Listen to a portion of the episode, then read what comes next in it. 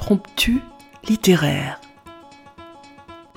Voici quelques pages écrites par Anne Brunswick sur les Juifs de Sibérie, poétesse et universitaire, dont nous avons choisi de vous donner le témoignage.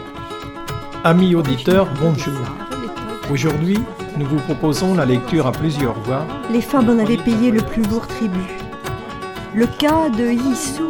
Pour amener un peu de légèreté dans cet univers marqué par une histoire Je vous ai choisi un extrait du chapitre 9, intitulé Assise près de l'incubateur, espèce de navire miniature en On plexiglas, sélectionne la main-d'œuvre destinée aux mines, aux chantiers, aux coupes de bois.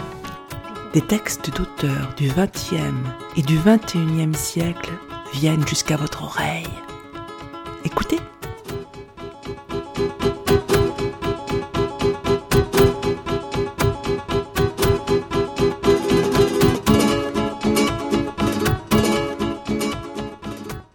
Chers auditeurs, bonjour.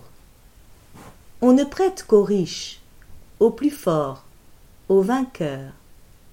Et c'est parce que Martin Luther a vaincu son rival contemporain qu'on a oublié, occulté Thomas Münzer. Éric Vuillard, dans son dernier opus publié chez Actes Sud en début d'année, sous le titre La guerre des pauvres, réveille Thomas Münzer et donne sens à son combat radical et révolutionnaire. Éric Villard est cet écrivain que le Goncourt consacre en 2017 pour L'ordre du jour, où il propose une relecture de la montée du nazisme à travers les rencontres des dirigeants politiques à partir de 1933. Avec la guerre des pauvres, l'écrivain nous propulse dans les années 1520 au cœur de la Bohême, alors que la famine sévit parmi les paysans et ouvriers. Qui est Thomas Münzer, né en 1489 Écoutons Éric Vuillard. Histoire de Thomas Münzer.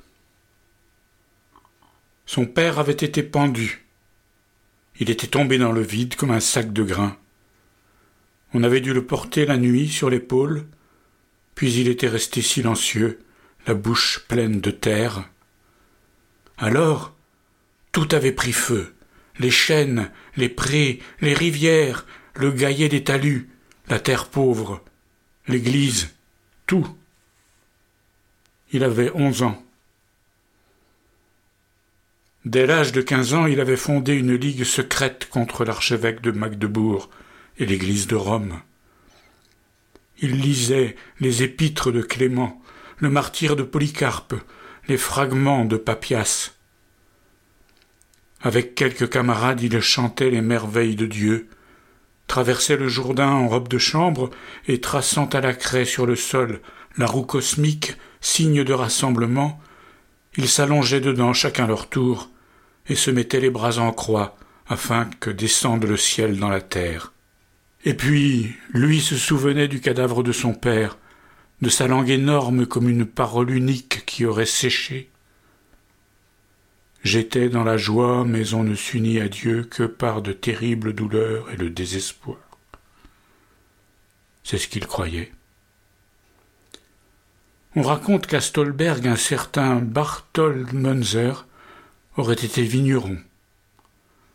On parle encore d'un Monkser Berld et d'un Monkser Merth, mais on n'en sait rien. Il y a aussi Thomas Münzer, mort dans une bagarre de tripot. On ne sait pas s'il avait pris une mornifle ou le coin d'une bûche sur la gueule. On ne sait pas non plus s'il fut ou non parent de l'autre Thomas Münzer, celui dont le père, vers 1500, pour des raisons inconnues, fut exécuté sur les ordres du comte de Stolberg. Certains disent pendu, d'autres brûlé. Cinquante ans plus tôt, une pâte brûlante avait coulé. Elle avait coulé depuis Mayence sur tout le reste de l'Europe. Elle avait coulé entre les collines de chaque ville, entre les lettres de chaque nom, dans les gouttières, par les méandres de chaque pensée. Et chaque lettre, chaque morceau d'idée, chaque signe de ponctuation s'était retrouvé pris dans un bout de métal. On les avait répartis dans un tiroir de bois. Les mains en avaient choisi un, et encore un, et on avait composé des mots, des lignes, des pages. On les avait mouillés d'encre et une force prodigieuse avait appuyé lentement les lettres sur le papier. On avait refait ça des dizaines et des dizaines de fois avant de plier les feuilles en quatre, en huit, en seize. Elles avaient été mises les unes à la suite des autres, collées ensemble, cousues, enveloppées dans du cuir. Ça avait fait un livre, la Bible. Ainsi, en trois ans, on en fit cent quatre-vingts, pendant qu'un seul moine, lui, n'en aurait copié qu'une. Et les livres étaient multipliés comme les vers dans les corps. Or, le petit Thomas Munzer lisait la Bible. Il grandit avec Ézéchiel, Osée, Daniel, mais c'était l'Ézéchiel de Gutenberg, l'Osée de Gutenberg et son Daniel et après avoir franchi le branlant pourri qui bâillait et raclait par terre, il restait de longs moments en bas, dans la vieille cuisine, à se frotter les yeux. Il ne savait pas ce qu'il voyait, ni ce qu'il devait voir. Il était seul, comme un voleur, et innocent. Le temps passa. Il vécut avec sa mère, sans doute chichement. Son cœur le faisait souffrir. Sous les chênes, les sapins, sur la terre pauvre du Harz, tandis qu'avec d'autres enfants il courait après les cochons, il devait s'arrêter seul, soudain, stupide, et pleurer. Oui, je l'imagine au bord d'une rivière de petits cailloux noirs, la vipère ou le Kresbach, peu importe, ou bien sur les flancs des petits sommets tristes de chaos rocheux, collines érodées, tourbières miteuses dans la vallée de la Bode ou de l'Oker, étouffant dans un mélange d'amertume et d'amour. Enfin, il fit des études à Leipzig, puis devint curton à Alberstadt, à Brunswick, puis provost ici ou là. Puis, après bien des tribulations, parmi la plèbe des partisans de Luther, il sortit de son trou en 1520, lorsqu'il fut nommé prédicateur à Zwickau.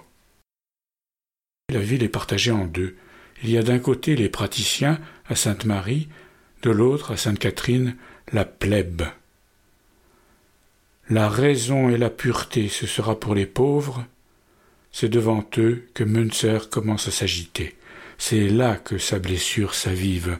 Il parle, on l'écoute, il cite les évangiles. Vous ne pouvez servir Dieu et les richesses. Il croit pouvoir lire les textes tout simplement, à la lettre. Il croit en une chrétienté authentique et pure. Il croit que tout est écrit noir sur blanc dans Saint Paul, et qu'on trouve tout ce qu'il faut dans les évangiles. Voilà ce qu'il croit. Et c'est cela qu'il va prêcher aux pauvres tisserands, aux mineurs, à leurs femmes, à tous les misérables de Zwickau. Il cite l'évangile et met un point d'exclamation derrière. Et on l'écoute. Et les passions remuent, car ils sentent bien, les tisserands, que si on tire le fil, toute la tapisserie va venir et ils sentent bien, les mineurs, que si on creuse assez loin, toute la galerie s'effondre.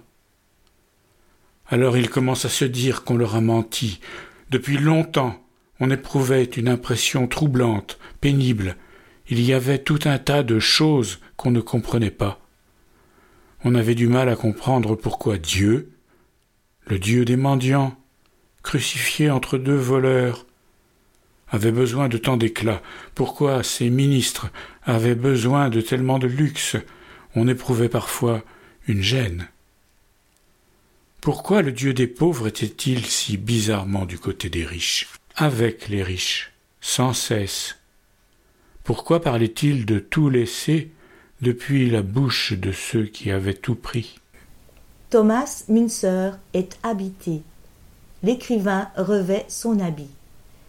Thomas Münzer défie l'Église avec une ferveur qui rappelle le combat ardent et utopique de Don Quichotte. L'écrivain s'accroche à lui sur Rocinante, épouse sa flamboyance à coups de mots riches et précis, d'évocations scénographiques qui font s'entrechoquer voix, odeur et émotion. C'est une cavalcade que nous suivons, haletant, à la remorque de ces deux cavaliers soudés dont les mots se mélangent. Le texte est court, dense, tragique. Surtout, il s'en prend au latin. Il oppose la simplicité du peuple au latin, et cette simplicité n'est pas vulgaire, elle peut être convertie. La boue, c'est de l'or. Et tandis que Luther traduit la Bible en allemand, Münzer s'adresse dans leur langue à ceux qui ne savent pas lire. Il va plus loin que Luther, sa messe en allemand soulève un tollé. Les gens viennent des alentours d'Alsted écouter la parole de Dieu. Des foules se déplacent pour entendre un prêtre s'adresser à eux pour la première fois dans leur langue. Dans l'église d'Alsted, Dieu parle allemand. Aussitôt des ennemis se dressent. Le comte Ernest de Mansfeld promet le fer à ceux de ses sujets qui se rendraient à Alsted écouter Munzer. Car les ouvriers, les artisans, toute une population ignare, les bourgeois même, se pressent. On veut entendre la parole en allemand. On veut enfin savoir ce qu'on nous racontait depuis si longtemps dans cette langue étrange. On en a marre de répéter Amen à ces couplets que l'on ne comprend pas. Et ce n'est pas insulter Dieu que de lui demander gentiment de parler notre langue. Manser dit la messe en allemand, et lorsque le comte de Mansfeld interdit à ses sujets de venir l'écouter, il change de ton. Un autre Munzer apparaît, fâché, courroucé, comme on dit dans les Bibles. Il monte d'un cran et si on ne mesure pas bien la marche qu'il franchit, alors on ne peut rien comprendre au fanatisme, on ne peut que s'épouvanter. Mais si on juge bien le pas qu'il fait, et pourquoi, si on apprécie bien ce que cette injonction peut entraîner d'humeur pour un homme orgueilleux, c'est-à-dire pour un homme qui se juge l'égal des autres, eh bien on se donne les moyens de comprendre quelque chose à ce raidissement, à cette folie vibrante qui s'empare du cœur et fait signer à Munzer la lettre qu'il adresse au comte Destructeur des impies. Oui, Munzer fâché, courroucé, monte d'un cran. Il écrit à l'électeur Frédéric, suzerain du comte, mais fini le ton douceâtre, fini les courbettes.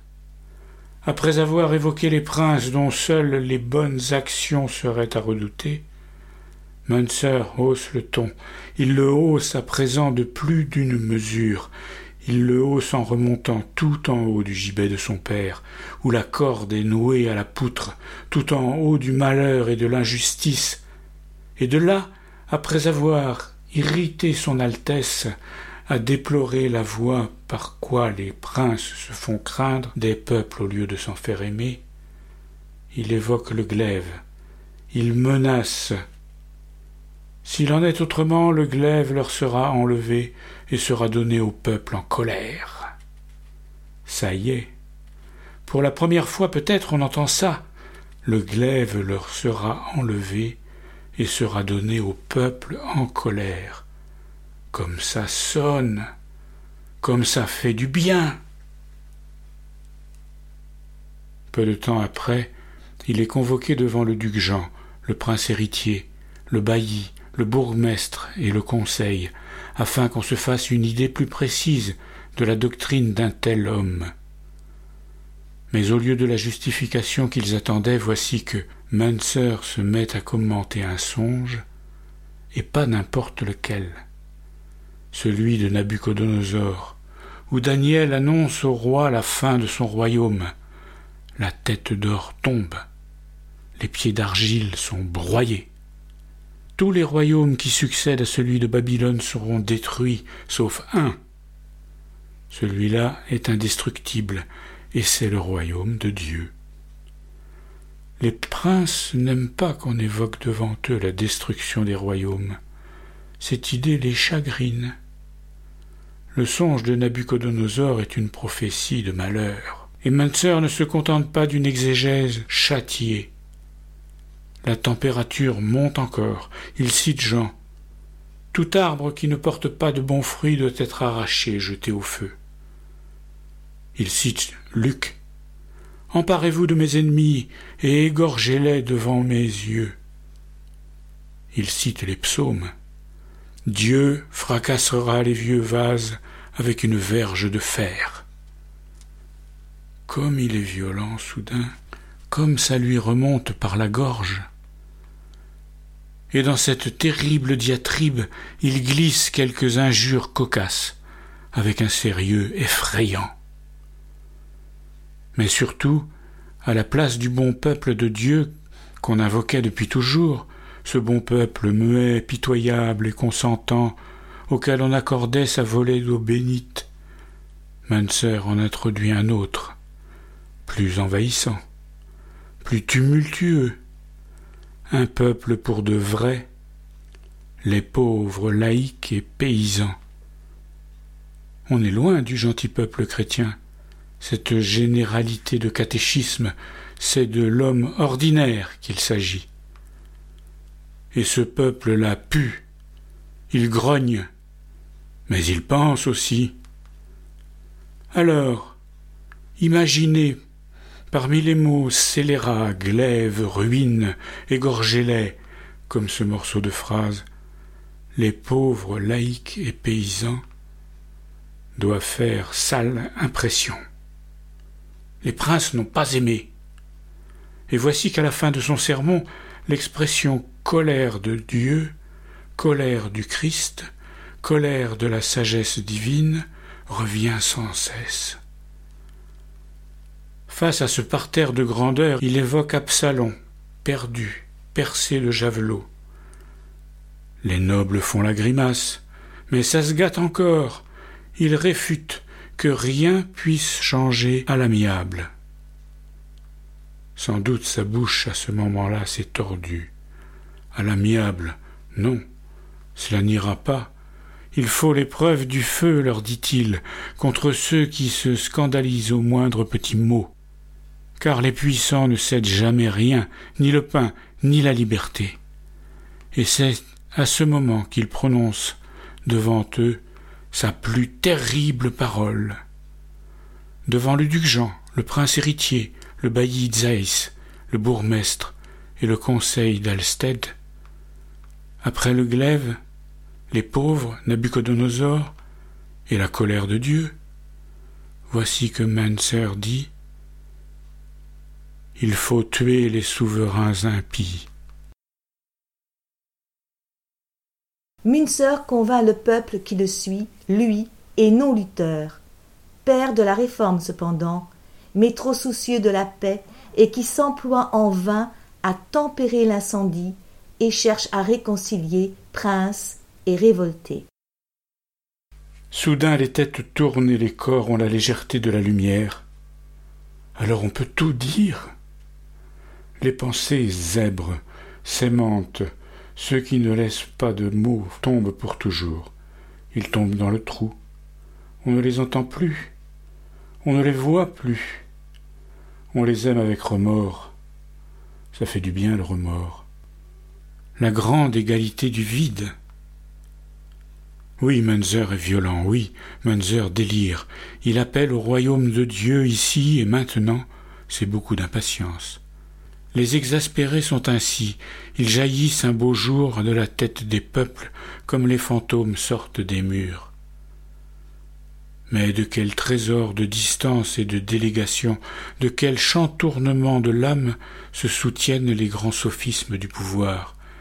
Il y aurait à en faire une histoire graduée, subtile, infiniment rocambolesque mais honteuse, avec ses mille dosages de poison, de mensonges proférés, fabriqués, admis, crus, répétés, de préjugés sincères, de mauvaises consciences à demi avouées, secrètes, et toutes les contorsions dont l'âme est capable.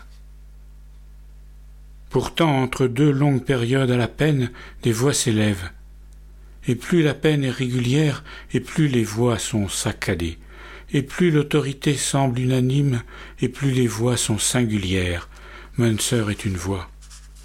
Il crie que princes et serviteurs, riches ou pauvres, Dieu nous a pétris de la même boue de caniveau, taillés dans le même bois de santal. La guerre des paysans avait commencé dans la Souabe, près du lac de Constance, puis elle avait poussé vers le Tyrol et le Nord, ce fut une succession de révoltes, mais pas seulement paysannes, urbaines aussi, ouvrières. Munzer s'était adressé aux pauvres hommes, et il tenta un instant de fédérer la foule des mécontents. Il ordonna au comte de Mansfield de s'humilier devant les petits. C'est qu'il n'avait jamais entendu ça, le comte. Munzer déclare que les oiseaux vont dévorer la chair des princes, c'est une citation du Testament. Il signe ses lettres Munster armé du glaive de Gédéon. Il déraille. Il se croit inspiré. Il l'est. Il est inspiré par les feuilles vertes, le crottin, la vérole, les nuages, par la grande fourmilière des villes, par ses idées de libération, par les champs piétinés, les métairies et les domaines, par les vignes arrachées, par la taille, par les charges, par les sobriquets injurieux, par les faux, les pales, les pieux, les lances. Oui, il est inspiré par le grand rictus de la bête malade, par le rideau qu'on déchire, par la rafale, l'atelier, le travail routinier, et des monceaux de faits, oui, il est inspiré par Dieu. Mais Dieu, alors, c'est la cicatrice réelle, c'est le commerce des vagues, une liasse noircie de frustration et de torpeur. C'est en essayant d'organiser la révolte en Thuringe, à Alsted, que Münster se détacha des autres prédicateurs. Le fond devint social, enragé. La frange huppée de ses sympathies se mit à prendre peur. Il parlait d'un monde sans privilèges, sans propriété, sans État. Il excitait avec force contre l'oppression. Il appelait Luther la chair qui mène Mollevie à Wittenberg. Il disait Il faut que le monde entier reçoive un grand coup. Il disait Ce sont les seigneurs eux-mêmes qui font que le pauvre homme est leur ennemi. S'ils ne veulent pas supprimer les causes de l'émeute, Comment cela pourrait-il s'arranger à la longue? Ah, cher sire, qu'il fait beau de voir le Seigneur frapper parmi les vieux pots avec une verge de fer. Dès que je dis cela, je suis un rebelle. Allons-y. Et il y a là. La révolte gronde. Dans la Hesse, dans Haute-Franconie, en Thuringe, dans le Harz, en Saxe. De toutes parts on se bouscule, on se heurte. Mulhouse et Erfurt sont au cœur de ce soulèvement populaire. Les châteaux sont rasés, les remparts crevés. Partout on raconte que les paysans se révoltent, qu'ils vont aller jusqu'à Rome. On raconte que, depuis les confins de la chrétienté, on se soulève, même chez les Turcs. Au départ, les princes ne surent que faire. La respiration du monde semblait accélérée. Il faisait jour sans cesse. Les oiseaux mangeaient de la terre, les bêtes dormaient debout. Le landgrave de Hesse, Philippe Ier le magnanime, avait vingt et un ans. C'était un garçon intelligent mais égoïste, sans instruction. Il avait plutôt une sale gueule, Philippe. Et sur le très beau portrait qu'on a de lui, environ dix ans plus tard, on lui trouve le front bombé, l'œil globuleux, la moue pénible et la peau grasse. Face au désordre, le landgrave de S ne savait quoi penser. Il était jeune et impétueux. Il tournicotait dans la chambre de Luther, celle où avait logé le grand homme, et il regardait par la petite fenêtre les toits de Wartburg. Il faisait soleil. La campagne était toute verte et les cheminées ne fumaient plus. La ville était assez grande et belle, mais de haut, comme ça, ce jour-là, il lui sembla qu'il planait sur elle une sorte de léger brouillard, un halo. Il n'aurait su dire ce que c'était. Il fallait pourtant se décider pour ne pas laisser à Munzer le temps de s'organiser. Depuis le mois d'avril, on disposait d'un corps d'armée. Le prince avait ordonné des expéditions sur tout son territoire et avait soumis quelques rebelles. Le 3 mai, il avait battu les paysans de Fulda. Il hésitait pourtant. Fallait-il marcher sur Mulhouse? Fallait-il défier Münzer? Ses compagnons d'Alsted le rejoignirent et il se mit aussitôt à prêcher aux tisserands de Mulhouse, aux mineurs de Mansfeld. Qui veut combattre contre les Turcs? Celui-là n'a pas à courir au loin? Ils sont là. Les princes ont l'âme en peine, car Dieu vient les sarcler jusqu'à la racine. Mais même ce ton-là ne suffit plus. Ça n'enflamme pas assez de monde, ça ne va pas assez vite. Aussi, quand Münzer apprend qu'il y a une foule d'hommes révoltés à Frankenhausen, et qu'elle se gonfle sans cesse de paysans alentours, il appelle la ville de Sachsenhausen à se soulever. Attaquez-vous au nid de l'aigle. La menace se précisait. Les princes se ressaisirent. Le landgrave de Hesse coupa toute liaison entre Frankenhausen et d'autres troupes de paysans qui se trouvaient en Franconie. Le 12 mars 1525, Münzer prit la route. Il avait avec lui trois cents hommes, pas plus, comme Gédéon. Il croyait répéter la fable il allait à la guerre comme dans la Bible, priant, exultant, appelant un miracle dans une atmosphère de fin du monde. Ainsi des quatre coins de l'Empire surgirent des hordes de misérables. Münzer chantait, la foule venait. Le landgrave de Hesse n'en croyait pas ses yeux. Puis ce furent les ouvriers des villes, les fous, toute la paysannerie se souleva brusquement. Il y eut un grand effroi chez les nobles et les bourgeois. Les femmes quittaient le foyer. Les enfants marchaient à travers champs à la suite du Saint-Esprit. Les jeunes filles, les vagabonds, la populace atroce, les bêtes même. On vit ainsi toutes sortes de gens, allant par deux ou trois, tout seuls aussi, parti sans bagage, sans rien. On ne savait pas ce qu'ils voulaient. Les seigneurs et leurs bandes armées n'osaient plus rien faire. Ils les regardaient passer, effarés. Une vague crainte commençait de naître. Que fallait-il décider? On n'avait jamais vu ça. Tout le monde laissait derrière lui sa maison, sa cahute, et rejoignait la foule errante. Et où allaient-ils tous ces gens? On l'ignorait, on craignait même de les disperser. Ils dormaient dans les bois, dans la paille, rêvant.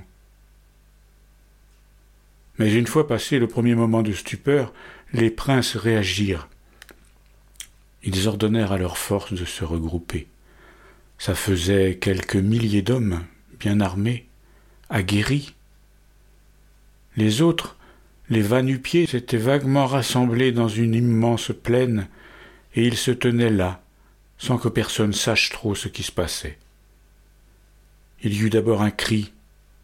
Quelques cavaliers crevèrent les rangs de la foule en désordre, puis leurs chevaux s'arrêtèrent entre les deux camps. Il plut un peu. On trouva refuge sous de grands arbres morts. Les soldats suaient sous leurs carapaces de fer. De loin, ils voyaient s'agiter quelques silhouettes parmi les paysans. Le comte Albert fit signe qu'on attende.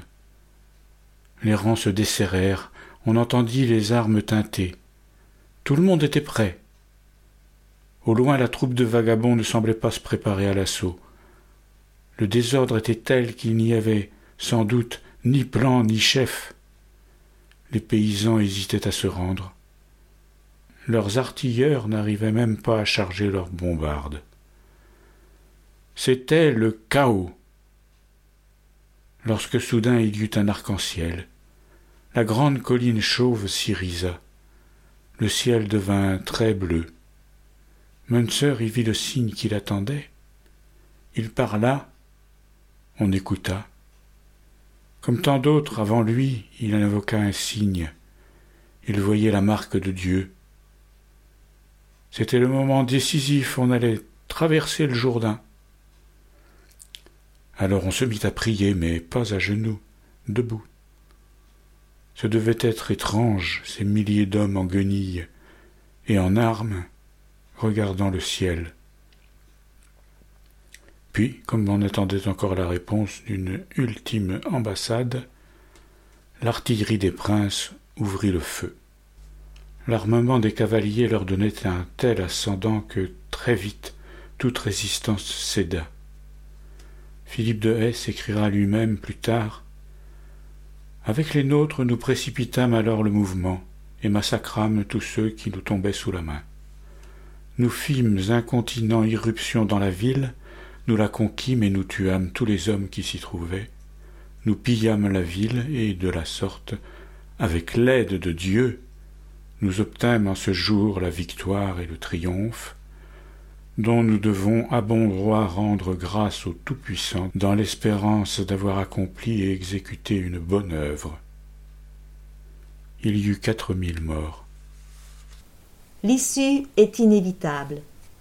Alban Bensa, anthropologue et directeur d'études à l'École des hautes études en sciences sociales, analyse ainsi le 26 février dernier dans En attendant Nado, un journal de la littérature, des idées et des arts, la défaite de Münzer. L'immense jacquerie, qui enflamma une grande partie de l'Allemagne, sombra dans l'impasse habituelle où mènent les coups d'épée des puissants et les imprécations sans programme ni ouverture au compromis des protestataires déchaînés. Alban Bensa poursuit. Toute tripe dehors nous fait comprendre, avec la guerre des pauvres, la grande différence entre un Luther porté par son retour érudit aux Écritures et un Münzer qui se veut, sans la médiation de l'exégèse, en prise avec un Dieu qui commanderait directement ses actions. La distinction entre ces deux types d'attitudes reste éclairante pour notre contemporain et ce n'est pas un des moindres mérites de ce livre que d'interpeller notre présent, mais sans jamais y faire référence sur les excès dangereux qui l'habitent. Ceux qui confondent leur voix avec des entités qui porteraient leur colère, Dieu, le peuple, sans la médiation du débat, de la loi, de l'équilibre des pouvoirs, disent certes une souffrance, mais ne lui offrent aucune issue, Vuillard interroge ainsi subrepticement et entre les lignes, au-delà du cas quasi légendaire de Thomas Münzer, l'utopie de l'intransigeance exaltée jusqu'à la violence stérile.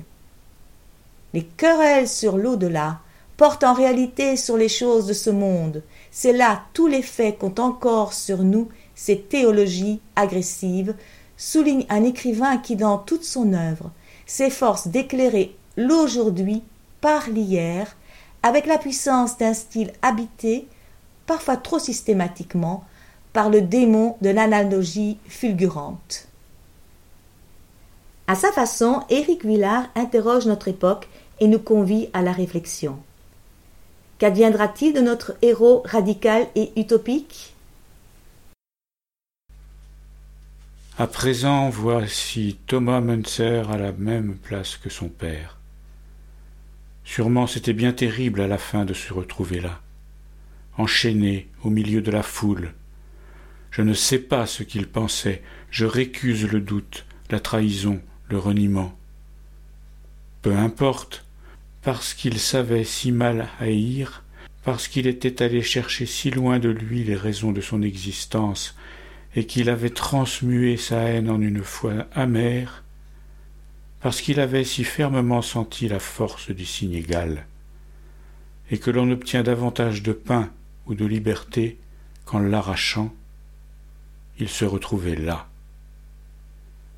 Je n'irai pas plus loin dans ses pensées, je les lui laisse. Le voici devant nous, sur l'estrade, à mille lieues de la jouissance avaricieuse. Je le vois, Thomas Munzer. Et ce n'est plus le petit Thomas de tout à l'heure, ce n'est plus le Gavroche de Ars, le fils du mort, non.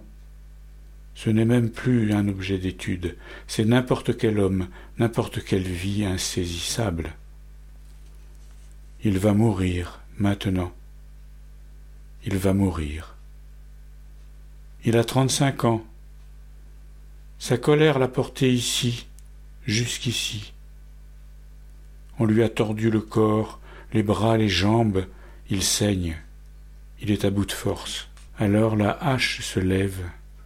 Les visages sont là par centaines tout autour. Il regarde, effaré, pas sûr de bien comprendre. Les mendiants, les tanneurs, les faucheurs, les pauvres bougres regardent. Il regarde. Et que voit-il? Il voit le petit homme sous le grand fardeau. Il voit un homme comme eux, entravé. Que c'est petit un homme, c'est fragile et violent, inconsistant et sévère, énergique et rempli d'angoisse. Un regard, un visage, une peau. Soudain la hache retombe et tranche le cou. Oh, que c'est lourd une tête. Deux ou trois kilos d'os et de marmelade et que ça gicle le sang. Sa tête sera empalée, son corps sera traîné sur l'estrade puis jeté aux chiens. La jeunesse est sans fin, le secret de notre égalité immortelle et la solitude fabuleuse. Le martyr est un piège pour ceux que l'on opprime. Seule est souhaitable la victoire. Je la raconterai Vous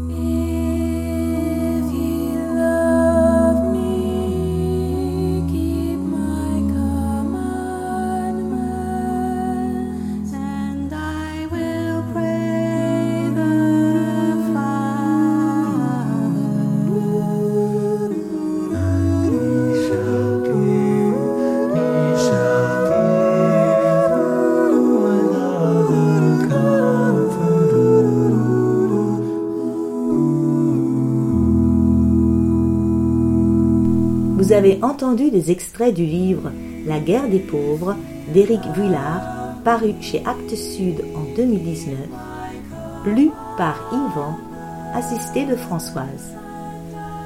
Et vous écoutez Thomas Tallis, interprété par les Swingle Singers.